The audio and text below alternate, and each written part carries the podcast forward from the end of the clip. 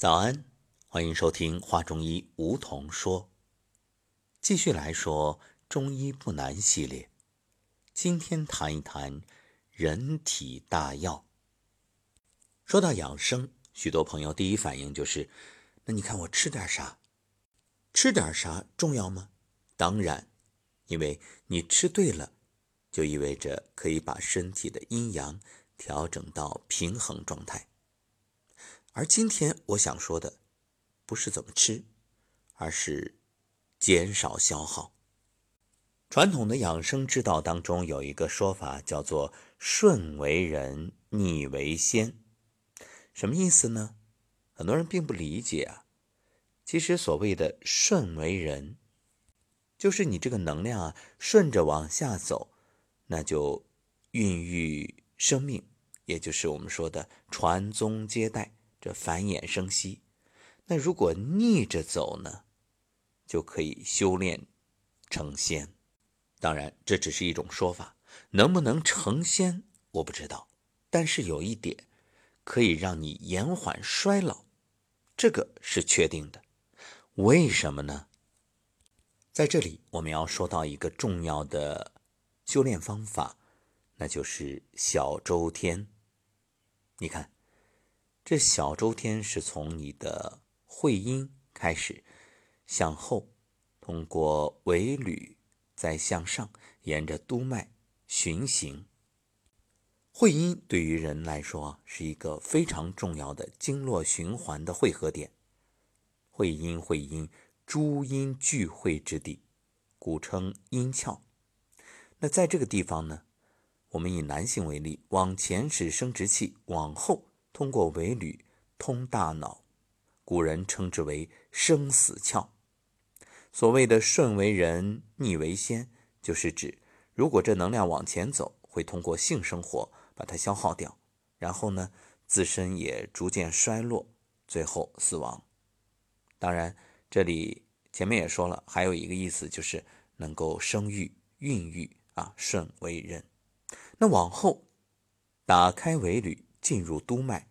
滋补身体的内脏以及大脑，则是逆为先。为什么古代很多人无论是练武还是这种养生修炼，都讲究童子功？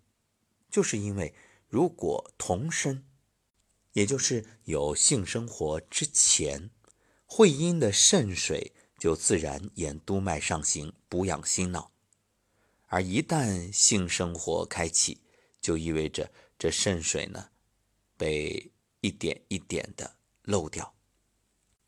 说到这儿，有的朋友可能会问了：那是不是我已经有了性生活，就意味着不能再练了呢？当然不是，亡羊补牢，犹未为晚。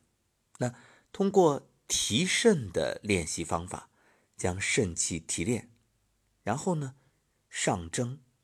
一旦遇到属性相反的心气，就结合形成元精。其实就算你不修炼，身体自然呢也会有这种元精，以补偿身体的亏耗。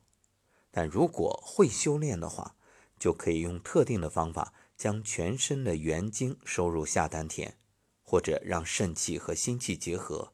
主要呢是在下丹田发生，也就主动的将肾气贮存在下丹田，并引来心气。在下丹田呢，让它们结合形成元精。以前节目也谈过这个问题，心肾相交，也就是卦象当中的水火既济。你看，这肾属水，它时刻下流；心属火，日日上炎。那如何让心肾相交呢？肾水之阴其实也孕育着真阳之气，称之为肾气。心火之阳呢，也同样孕育着真阴之气，称之为心气。我们大家都知道，这阴中有阳，阳中有阴，所以啊，咱们就想办法让肾气哎向上，然后心气呢向下。所以古人讲降龙伏虎啊，所以降龙就是心火中提炼出心气，这就是降火龙。而肾水中提炼的肾气呢，则为伏水虎。你看，降龙伏虎。在这儿特别要强调一点，就是什么是肾水下流啊？不是说我们想象的这水往低处流，好像肾水就在空间里向下流。这里所说的这种向下流啊，它指的是肾水向低层次演化润下。那心火上炎呢，是指心火影响高层次，比如造成思想意识的动荡。我们都知道，这心火旺，那反映在舌头上呢，就是舌尖发红。然后啊，这整个呢头脑就胡思乱想。不说别的，一个心火旺的人，那晚上肯定失眠，这个跑不了。为什么？他这个满脑子思想意识震荡，根本就静不下来呀。所以呢，这里说提肾气，就是从低层次能量结构中啊提取肾气；而降心火呢，则是从高层次能量结构中去提取心气，然后。让心肾相交。说到这儿，各位上古养生之道的同修，如果你是已经通过精修班，包括在师资班里，你会发现，哦，原来课堂上老师带领我们练习的方法那么珍贵呀！是的，这就是真正在帮你的身体去自我养护，从身体的练习循行的过程当中。去提炼最宝贵的元精啊！正所谓天一生水，妙不可言。如何？下次课堂是不是要好好珍惜呢？那么这里特别要强调的就是，这降心气的过程啊，并不是把心火降服、折腾向下，而是从心火中提炼出真阴之气，也就是心气。那一旦产生，它自然下熏，而肾气呢，当然你也不要有意的往上提，它只要产生了，自然就上蒸，这是它特性所决定的。所以所谓的提肾气、降心气，指的就是心肾中啊提炼真阳，降下真阴，并不是后天意识控制那种提和降，也不是空间的上和下啊，这个呢，我们要。弄清楚。说到这儿，很多听友迫不及待的想知道，什么时候来提肾气，什么时候降心气？哎，这就要结合宇宙的自然气运了。相信很多朋友都听过子午卯酉这四个时辰用来修炼最好这种说法。那为什么呢？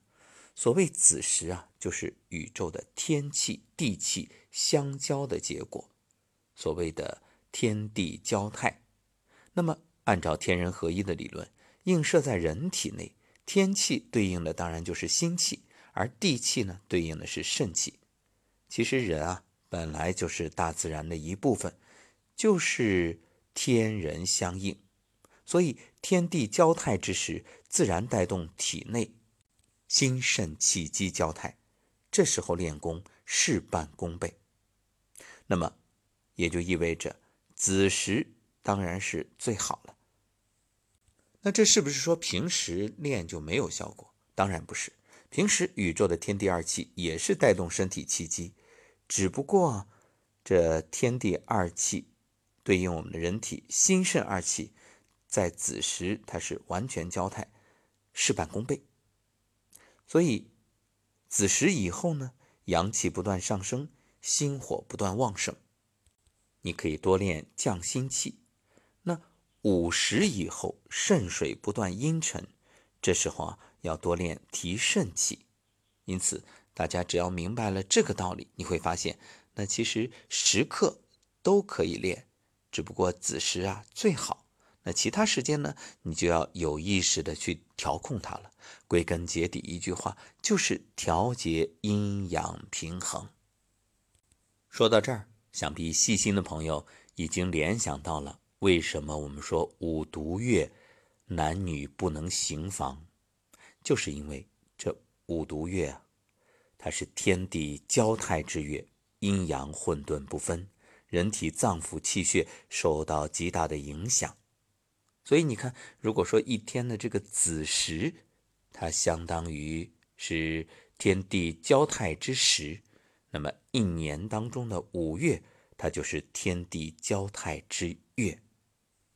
这个时候啊，一定要吸精保命，凝神内守，才能让你安然养生。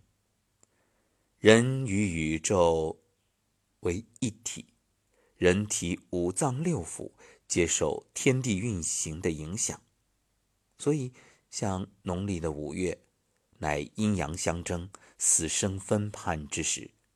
从农历五月初一，大家开始禁欲一个月的时间，那么自然可以让你的身体越来越好。当然，话是这样说。至于信与不信，那就个人造化了。